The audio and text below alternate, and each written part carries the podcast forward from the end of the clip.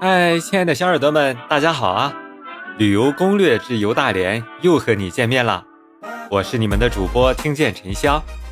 本节目由 KKB 原创播客基地联合播出。激动的心，颤抖的手，今天我们要去哪玩呢？上一期啊，我们领略了俄罗斯风情街那春意盎然的鲜。这一期啊，我将继续带着小耳朵们去更好玩的地方喽。那就是大连的地标性广场——星海广场。现在我们一起出发吧。星海广场啊，是为了纪念香港回归而建成的。从建成的那一刻起啊，便成为了大连标志性建筑之一，也是众多来大连的朋友们必选的打卡地之一。星海广场啊，占地一百七十六万平方米，是亚洲第一大广场，是大连市的标志性建筑。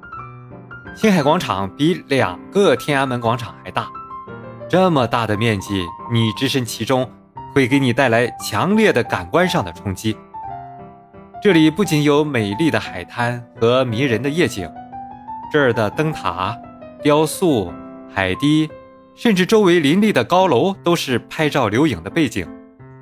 整座广场啊呈椭圆形，贯穿广场南北的中央大道，两侧绿草如茵。广场中心由九百九十九块四川红色大理石铺设而成，外围是黄色大五角星，红黄两色象征着炎黄子孙。贯穿广场南北的中央长廊建有喷泉水景大道，整个广场绿草茵茵，航标石柱灯一线排开，直通大海，典雅肃穆，宁静致远。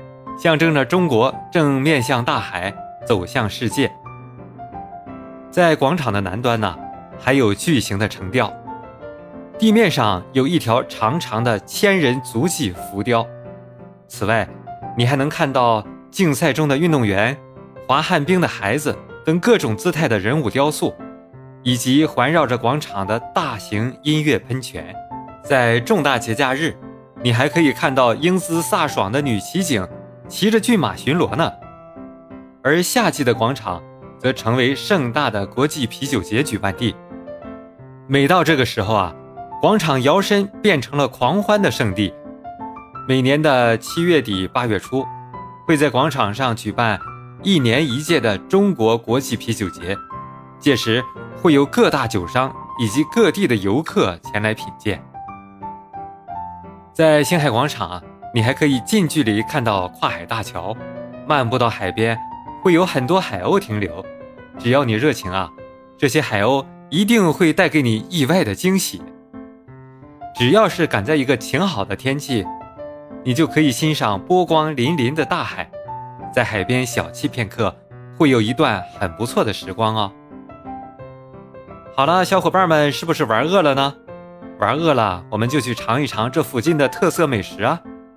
到了吃饭的时间啊，西鼎海胆水饺星海广场店可是一座难求哦。这里人均消费一百五十元左右，作为大连特色美食之一，海胆水饺你一定要吃啊！真的能给你带来味蕾上的不一样的体验。